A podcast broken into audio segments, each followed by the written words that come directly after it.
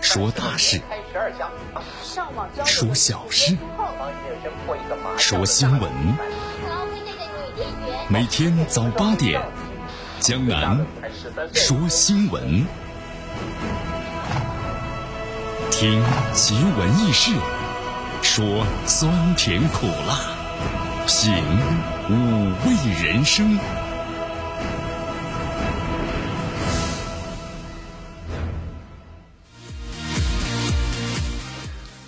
新的一天呢开始了，同时新的一年呢也将要开始啊！哎，我的朋友江南呢，我今年感觉好累呀！哎呀，可以啊，撑不住的时候呢，江南希望大家可以对自己说上一声的“我好累”，但有一句话在心里头千万别说，那就承认的我不行啊！因为毕竟没有人可以呢替你承担这一些，对不对？所以说，像江南在节目当中所谈到的一样，就是如果你不努力啊。这一年之后，你就是老了一岁。那么一年之后的你还是原来的你。如果你不去改变的话，那么今天的你还是一年前的你。生活呢，一成不变。所以努力吧，改变你的生活。来，咱们关注一下今天的天气情况。这两天的天气真不错啊！今天最高温度呢是十二度，最低温度呢是五度。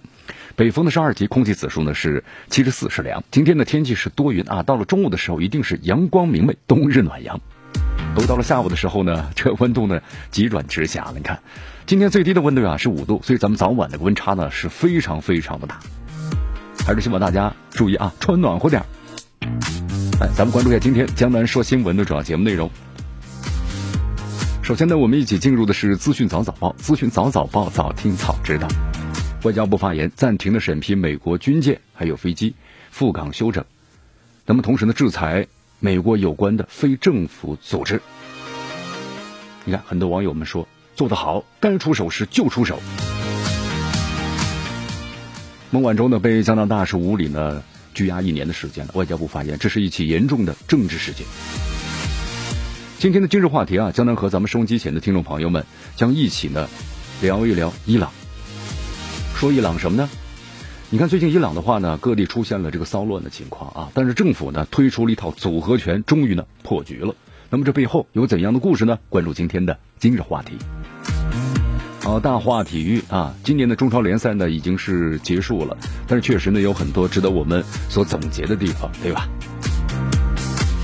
你看，比如说从国家队的角度来说，里皮留下了两次背影，一地鸡一地鸡毛啊！哎呀，那么下一任。下一任会是谁？又是怎样去做呢？还是重复着以前的老路呢？对吧？是我们所关心的。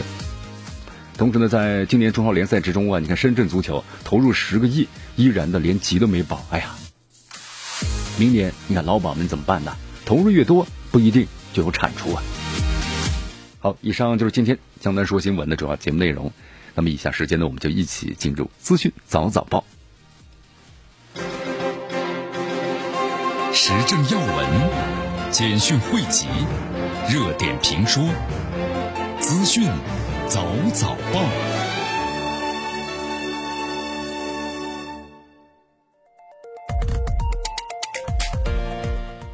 资讯早早报，早听早知道。来一下时间呢，欢迎大家继续锁定和关注江南为大家所带来的绵阳广播电视台 FM 九十六点七新闻广播。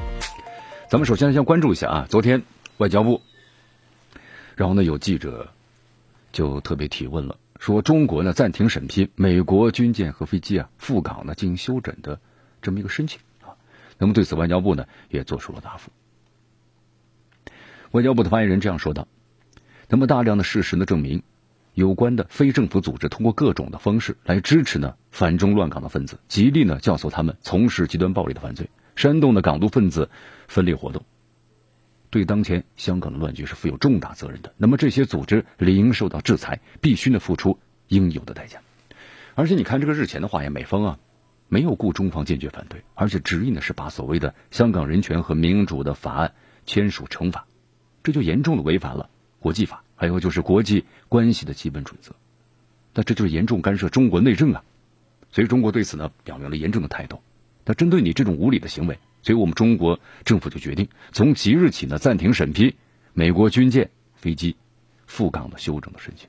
同时对美国国家的民主基金会、还有美美国的国际事务民主协会以及美国国际呢共和研究所、人权观察、自由之家等等，就这次呀，在香港的修例风波当中表现的非常恶劣的非政府组织都要实施制裁。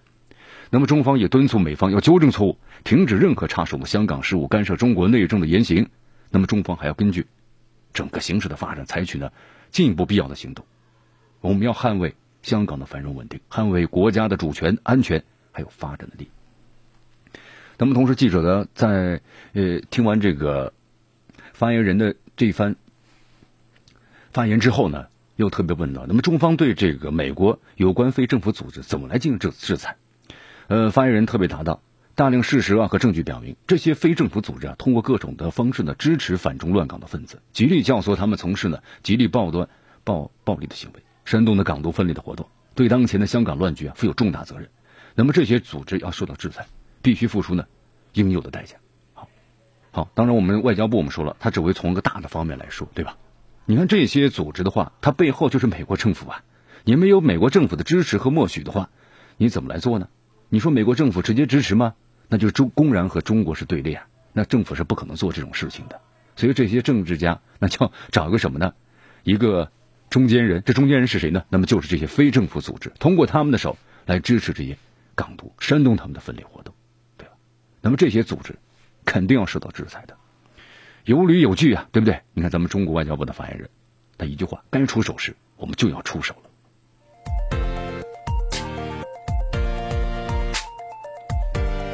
好在昨天的外交部发言人啊华春莹，你看主持例行记者会的时候，刚回答了这个记者问题。那么同时呢，也有记者呢提问了：十二月一号啊，是孟晚舟事件呢发生一周年了。那么中方对此的话呢，有何评论？这时间过得真快啊，转眼时间，这一年的时间就过去了。华春莹呢这样答复：他说，在去年的十二月一号呢，中国公民华为公司的副董事长的孟晚舟被加拿大呢应美方的要求无理的拘押了。那么时间已经是一整年的时间了。中方在孟晚舟的事件立场啊。那就是一贯和明确的。你看这次，就这个事件发生之后啊，那中方当时就指出了美国和加拿大两国滥用呢其双边的引渡条例，对中国公民任意的采取的强制措施，这是严重侵犯中国公民的合法权益，这就是一起的严重的政治事件。中国政府维护中国公民和企业正当合法权的决心，这永远都坚定不移的。那么也再次的敦促甲方，你要认真对待中方的严正立场和关切，以切实的举措纠正错误。及早的释放孟晚舟女士，确保她早日平安的回到祖国。你看，这时间转眼之间一年的时间当中了啊！这加拿大政府呢，其实也是在不断的游离之中，对吧？那么从他的角度来说呢，他不愿意得罪这个美国，但是也特别怕得罪中国，所以说啊，这事儿呢，现在是什么呢？左右摇摆之中。所以希望加拿大呀，你要切实认清这个形势。你看，就是我不知道大家看了没有啊？就是孟晚舟女士啊，在这个被无理拘押一周年之际的时候，写了一封这个亲笔信，这个题目是“你们的温暖是照亮我前行的灯塔”。那么看了之后，让很多人都非常的感动啊。孟晚舟女士作为一个被无理扣押无辜的中国公民，是吧？年幼孩子的母亲，年迈父母的女儿，经历了这么多的痛苦、失望和无奈，但是如此坚强的和优雅的面对着这一切，所以让人感到呢非常的敬佩。那么在此的话，也祝愿她呢早日平安回家。那么就有一句话说的特别的好啊，就能看到，希望大家能够用更多的正义和温暖，来照亮孟晚舟女士前行回家的灯塔。所以说一句话呀，这一年的时间，希望家方呢好好的考虑一下，对吧？回头是岸，停止一切错误的做法。如果你在一意孤行的话，必将承受一切的后果。好，你看，从去年开始啊，美国和中国的这个贸易摩擦，对吧？贸易战就开始了。那么，美国对中国的很多企业啊，都实行了这个压制，特别是在这个高精尖端的技术方面。因为咱们中国呀，从美国呢进口的话呢，我们说了，你说中低端的产品，我们中国呢生产的可能比美国还更好一些。那么，我们需要更多的是什么呢？高精尖端的技术。但是，美国在这方面呢，那实行的是封锁，对吧？我们想要进口，它不卖啊。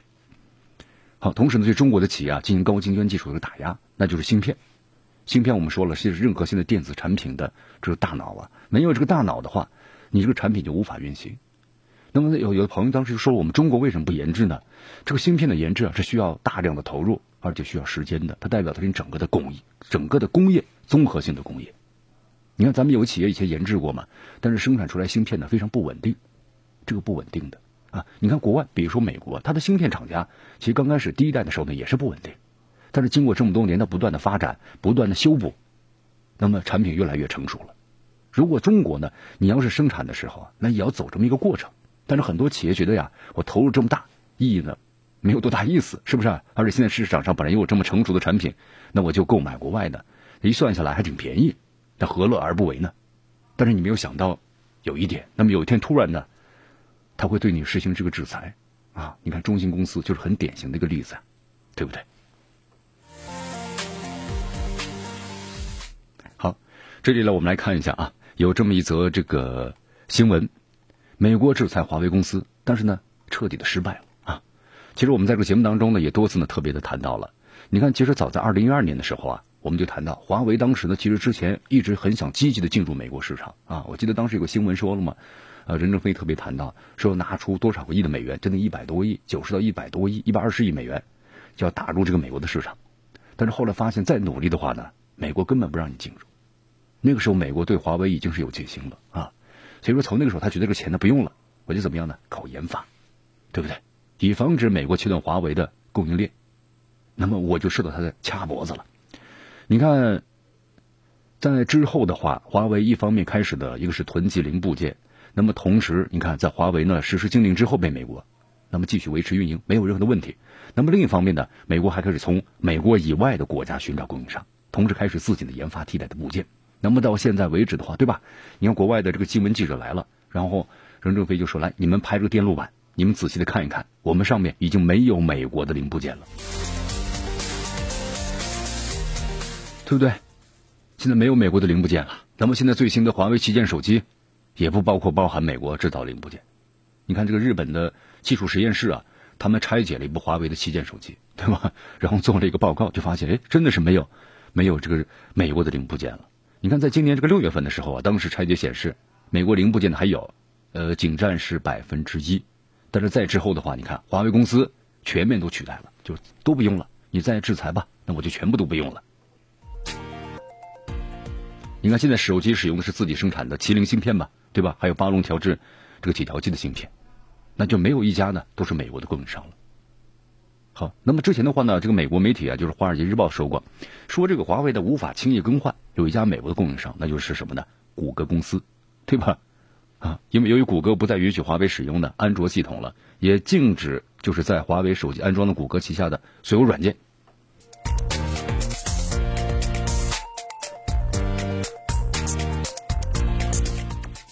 好因为华为手机啊，海外销售呢确实非常的重要啊。对此，华为的这个旗舰手机啊，呃，包括呢可折叠手机，都预装了自己的这个开源版本的系统，还有华为自己的应用网店，都能够满足呢所有消费者的需求。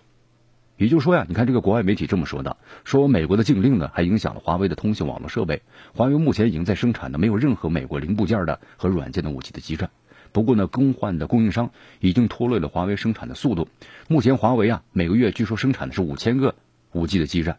不过呢，这华尔街日报称，明年华为能够呢达到每月建造的十二万个五千个呢没有美国零部件和软件的五 G 的基站。好，其实华为最高的网络安全官呢，约翰萨福克呢是最近表示说了这么一段话，他说呢，我们所有的五 G 这个设备啊，现在都没有美国零部件了，但是我们希望呢可以使用美国零部件。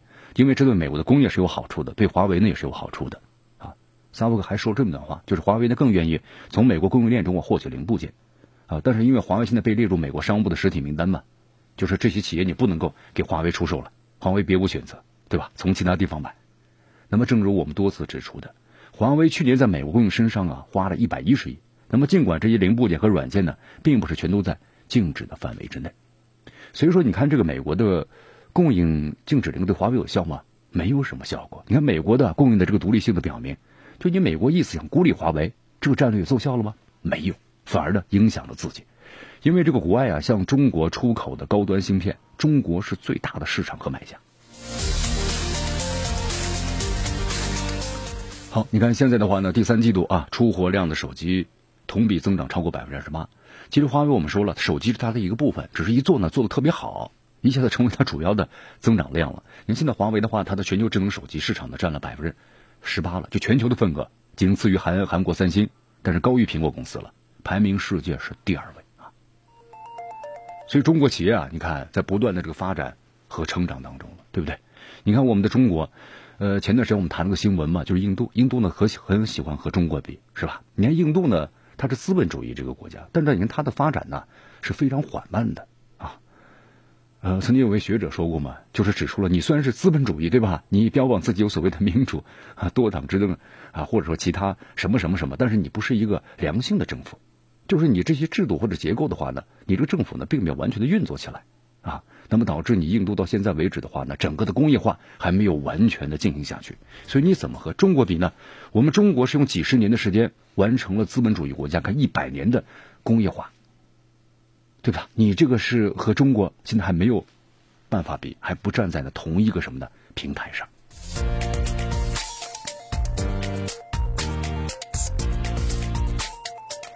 好，继续锁定和关注江南为大家所带来的资讯早早报。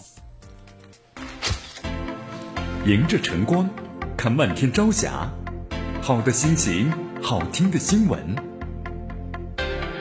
走进江南说新闻，新闻早知道。与江南一起聆听江南说新闻。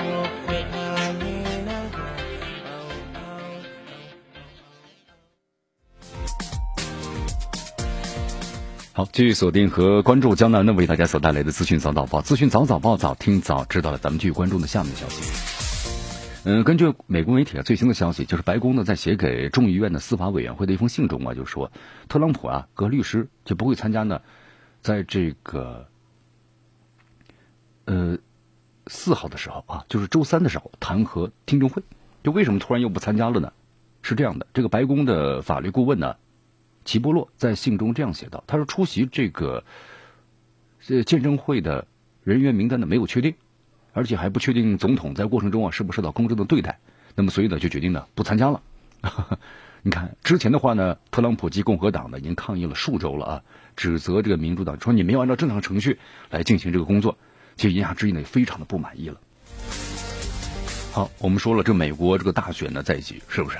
就要开始了啊！那么之前的话呢，不同的党派之间，那你来我往的，互相的指责，互相揭短，肯定是愈演愈烈。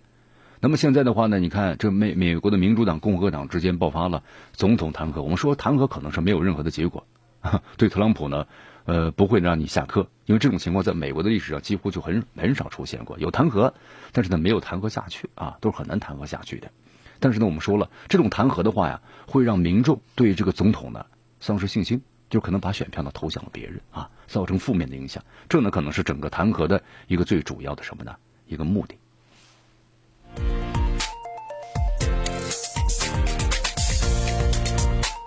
好，在昨天有这么个消息啊，美国能源部的部长呢，里克佩里发推特呢，就是正式呃告诉大家，他说呢，我卸任了。哟，这美国能源部的部长这里克佩里，他为什么要卸任呢？呃，我们来看一下，这美国媒体是这么说的。呃，说他呀，在这个能源部部长这个位置上呢，就昨天最后是最后一天。他说想告诉大家，他说这是一次呢非常好的旅行啊。他说像这整个的工作，希望对美国人民的亦是如此。那么他暂时这个位置啊，是由这个副能源部的部长的布鲁特耶啊布鲁耶特，那么呢先代替这个部长的职位。其实这个佩里的话呀，他是在一七年的时候，就特朗普就职之后啊，加入能源部的。然后当时在一二年，他曾还竞选过总统。呃，他当时有有个口号，就呼吁就把这个能源部给废除了，就不要这个部门了。但是最后没想到自己呢，还是当上了能源部的部长哈，真是时势造造造人，是不是？捉弄有点捉弄人这种感觉。这个佩里呢是一名空军退伍军人啊，曾经是德克萨斯州啊任期呢最长的这个州长。呃，这个特朗普呢后来也说话嘛，说佩里当时建议他和乌克兰总统啊就是泽连斯基呢进行这个通话的，当时也说是他说的。那么这个事情的话呢，是不是就跟这个泽连斯基电话门呢也有关系？那么同时，包括还要求他呢配合众议院呢对特朗普的弹劾调查啊？那么就是，是不是有点这个丢丢卒保车呢？啊，这样的一种感受呢？好，我们再来关注一下，一家航空机构呢，在昨天发表这个新闻说，说美国空军一家呢 UAS 的侦察机啊，前天呢出现在了这个韩国的首都呢这个首尔等地的上空。呃，这是一个叫飞机关注的网站发布的消息啊。他说，追踪到这架这个美军的侦察机啊，在朝鲜半岛呢一万多米的高空啊巡航，这个飞越了首尔，包括周边的区域，还有呢江原道以及呢中心道。其实最近这么几年吧，这美国侦察机呢经常从韩国日本起飞啊，到朝鲜。边境啊，执行这个监视的任务。这段时间的话呢，其实这个次数呢还是非常多的。你看，从十月二十七号到二十八号，您新闻就报道了，三架美军侦察机都出现在了朝鲜半空的上岛上。你看，都是电子侦察机啊。呃，那么同时呢，这韩军的联合参谋部呢还发布了消息，就是在十月二十八号的时候呢，侦测到朝鲜当天呢，就是发射两枚这个不知道是导弹呢，还是超大型的火箭炮的炮弹呢，还是什么？对吧？日本海上保安厅说的是朝鲜发射了弹道导弹，啊，其实后来朝鲜中央社呢也发布消息了嘛，就是我们发射的是什么呢？超大型的火箭炮试射，而且发射的效果呢非常的不错啊。其实呢这就是什么呢？互相发射，包括呢在侦察的密度增大，这就表明了这个朝鲜半岛的局势啊，目前呢还非常的紧张。这个紧张的这个感觉什么？就为了下次和谈。你看朝鲜方面呢试射，今年是第十三次武器试射了，对吧？因为这个谈判呢一直都不非常的不顺利，因为美国一直都高压呀，高压政策，希望你呢全部取消。那么从朝鲜方面来说，从这个自身安全的角度来说呢，是不可能一步做到的。所以对于美方这种呢强压式的要求，朝方呢是不可能做到。那么最好的反抗，包括呢增加谈判的这个筹码，那就是什么呢？不断的发射这个武器啊。那么就希望呢在这个之后谈判中，能够呢增加自己的这个优势。好，继续锁定和关注江南为大家所带来的资讯早早报，资讯早早报，早听早知道。继续关注我们的节目，时政要闻、简讯汇集、热点评说、资讯早早报。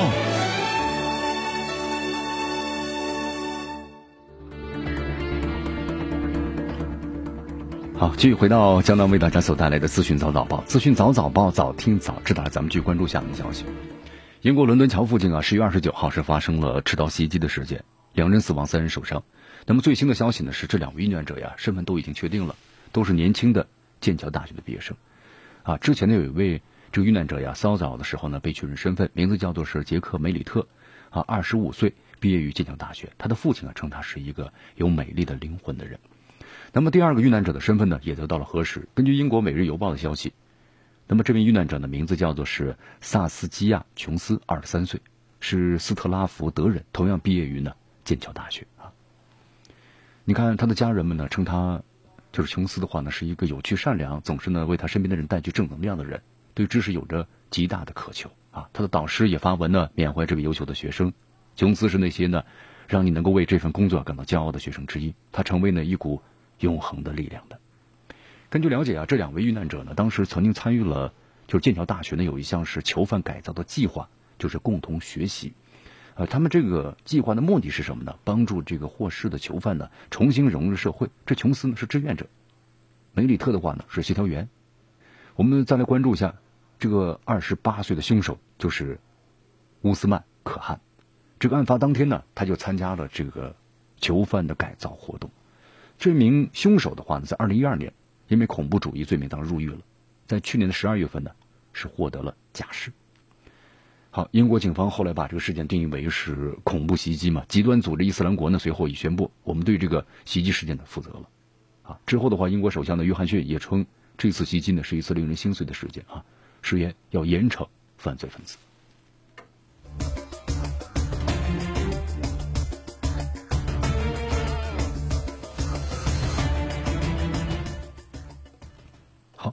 北约啊，北约即将在本周呢，在英国举行的成立七十周年的峰会。但是这个北约现在的话呢，有一句话就是媒体啊都是这么说的：说北约到底是死还是活呢？啊 好，这次的话肯定围绕这个话题啊，这个争论呢会再度的升温。你看这个在峰会之前的话呢，两个北约国家呢大打嘴仗，是该组织成员之间的矛盾也就暴露出来了，对吧？你看法国总统马克龙最近提出啊，北约脑死亡了，这个话一说出来之后呢，那整个欧洲那都震动了，是吧？你包括像这个受到马克龙批评的土耳其总统的埃尔多安，上周末也公开喊话嘛，指责马克龙你才是脑死亡的，对不对？然后这个法国驻这个土耳其大使就是马上给我道歉啊，必须要道歉啊。好，其实我们说了啊，比起这个法国和土耳其之间争吵啊，美国的总统呢特朗普给北约带来的不确定其实更大一些。你看这个特朗普多次批评说，你欧洲国家承担军费呢比例不够，对吧？你比例不够的话，你要多承担一些，多多给我美国拿点钱。你看美国这两年不断不断的割羊毛啊，要求日本和韩国是不是？我驻军，你这个军费要增增加是五倍。好，确实挺有意思意思啊！你看这美国总统特朗普呢上来之后啊，他那种商人的想法呢，确实表现的淋漓致敬啊。我们说，商人呢，他和政治家不一样。政治家的话呢，他可能眼前吃点亏，对吧？但是眼光呢放得很远，在以后呢会有巨大的收益。但是这商人的话呀，那是在于眼前的利益的。你看商人说了嘛，这钱你要放在口袋里，那才叫钱呢。你口头所谈的承诺，那都不叫钱。所以说，你看美国总统特朗普上来之后，你看对中国啊贸易战对吧？关税一提高百分之二十五，那真金白银确实进入美国的口袋了。但是这个我们说后遗症，那是相当的严重啊。中美世界第一、第二大的经济体啊，那么同时呢，呃，在这个整个的经济贸易往来当中，是你中有我，我中有你，是整个全球产业的最重要的关键的环节。所以中国和美国一旦是贸易战的话，你看全球产业链都受到极大的影响，对不对？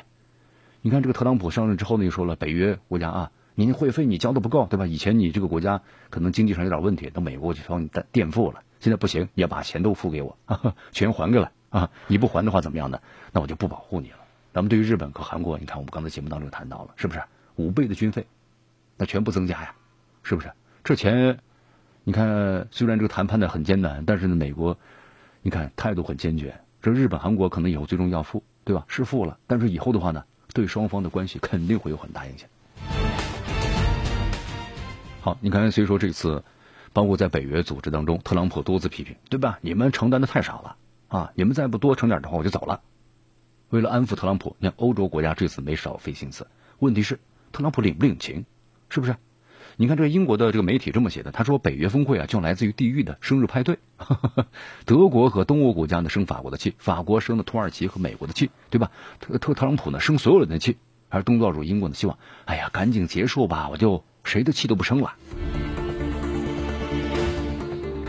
是不是有这样的感觉呢？啊，脑死亡啊！你看法国总统这个法马克龙说出脑死亡之后的话呢，其实有很多媒体呢评价说，你说这话的话，感觉呢是让俄罗斯的总统啊普京提前过圣诞节了啊，因为俄罗斯人呢不喜欢北约存在，是不是？这么说的话，你们内部有严重的矛盾，有严重的危机，那作为普京的话就相当的高兴啊。好，其实咱们来分析一下啊，你看这个北约内部呀，确实有非常严重的危机。你看以前北约为了扩张，我们说了，它代价还是很多的。规模越大，这成员的利益就多样化了。你人越少，他的利益呢可能就高度集中，对吧？我们的目标是一致的。但是随着这个规模越大了以后，我要求这样，他要求那样，彼此之间谈判的难度是越来越大了。土耳其就是个典型的例子，对吧？这安卡拉虽然是北约成员呢，但是我们说了，在和俄罗斯也建立着伙伴关系。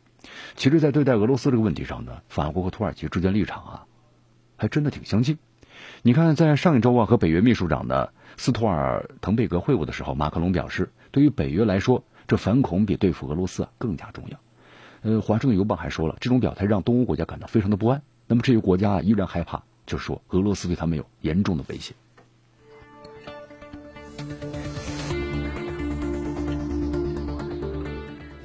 你看之后的话，包括像法新社很多媒体都说了嘛，美国官员向媒体的预报说，美国总统特朗普呀，在北约峰会上呢，向盟友强调说，中国、俄罗斯仍是重大的挑战，尤其是中国，对不对？你看，中国在五 G 电信网络中是主导地位了啊，但是舆论普遍认为啊，白宫呢正是白北约所面临的最大不确定来源啊，对，就是这样的。所以你看，包括呢国外的这个媒体啊，美国商业内部呢称，北约峰会召开在即，那么一个人们熟悉的话题啊就出来了。怎么避免呢？特朗普搅局，是不是？你看现在的话呀，特朗普呢，他的所作所为啊，很成功的疏远了几乎所有的美国的传统的盟友，对吧？他主要是谈钱嘛。你看这个经费，咱们怎么来分担？怎么来共同执行？是不是？同时喜欢强入、强行的介入其他国家的内政，想说什么就说什么。那这样的话，其他国家再怎么说，你包括英国，虽然呢已经是 没落的。这个资本主义老老牌的这个大国啊，但是已经没落下来了。但是呢，我们说了，紧跟美国后面，他希望呢在一国之之上，对吧？万万国之上，一国之下，还想维护自己的大国的地位。但是美一美国经常的不给他面子啊。好，所以说你看这个北约啊内部的矛盾呢，确实也是非常非常的这个多啊。你包括像从这个德国或者是法国各个方面来说呢，都不太愿意呢分担的太多的这个费用啊。所以说，你看这美国商业内幕呢这样形容称，说北约扔个白白宫啊一根骨头是作为这个安抚。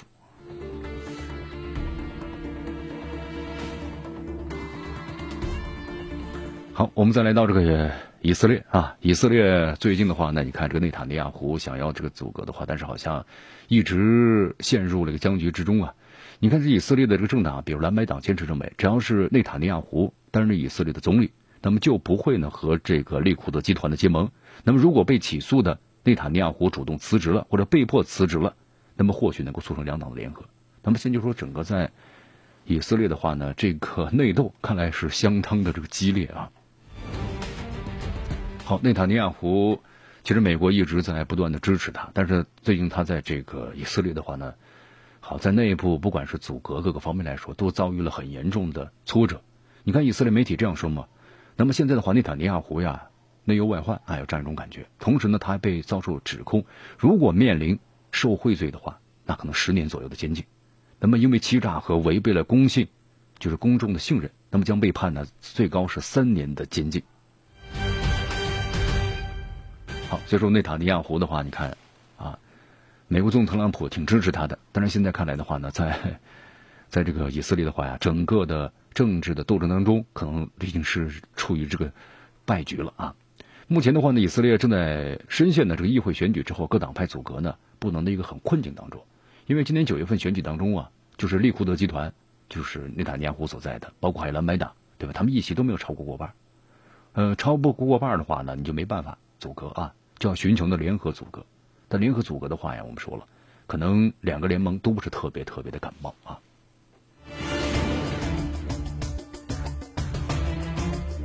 好，其实呢，我们说了，在这个以色列的话呢，这个政局要发生变化呢，只有是联合。你任何的一大党的话呢，可能单独都不行，就没有那么大的影响力，包括呢支持率。呃，但是现在要联合的话呀，也有很大的问题，就是内塔尼亚胡是个最主要的矛盾点啊。你看。这个 蓝白党，不刚才我们特别谈到了嘛，对吧？你不辞职，那就算了，没有任何的机遇啊。你要辞职了，我们可能还能谈谈怎么合作的问题啊。你看，这个以色列的民民主研究所有这么一项调查，百分之六十五的以色列人呢认为，内塔尼亚胡如果被起诉，应该辞去呢利库德集团领导人的职务。好，内塔尼亚胡被起诉，到底会让现有的困局得到破解吗？还是让以色列陷入更深的困境呢？这个呢，还是需要，还需要观察啊。因为目前来看的话，内塔尼亚胡啊，没有想要下去的这么一个意思。好，这里是江南为大家所带来的资讯早早报，资讯早早报，早听早知道啊。咱们再来到这个墨西哥。呃，墨西哥呢，昨天有一场抗议暴力的游行活动啊，在首都呢墨西哥城举行。同时在当天的话，就是昨天啊，当天的话呢，这个墨西哥的总统啊安德烈，那么他呢也在上一周年的时候呢发表了这个讲话。他说，墨西哥的国内安全问题啊，不接受任何外国的干预，这就指的是美国对吧？美国说了嘛，当时特朗普，我派出军队来打击这个贩毒分子，啊，这话说的是挺好听的，但你这个军队来了之后。这费用的问题，对吧？你来了之后要把你请走的问题，啊，请神容易送送神难的，是不是？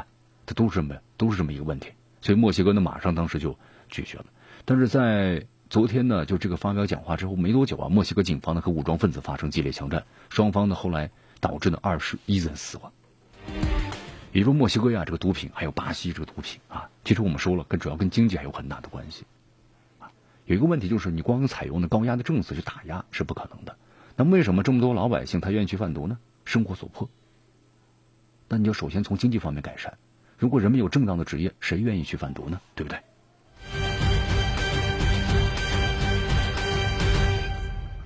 好，以上呢就是今天资讯早早报的全部内容啊。那么接下来呢，我们就要进入呢今日话题。今天今日话题，咱们谈谈的伊朗的骚乱啊。这段时间呢，伊朗的政府也出了一套。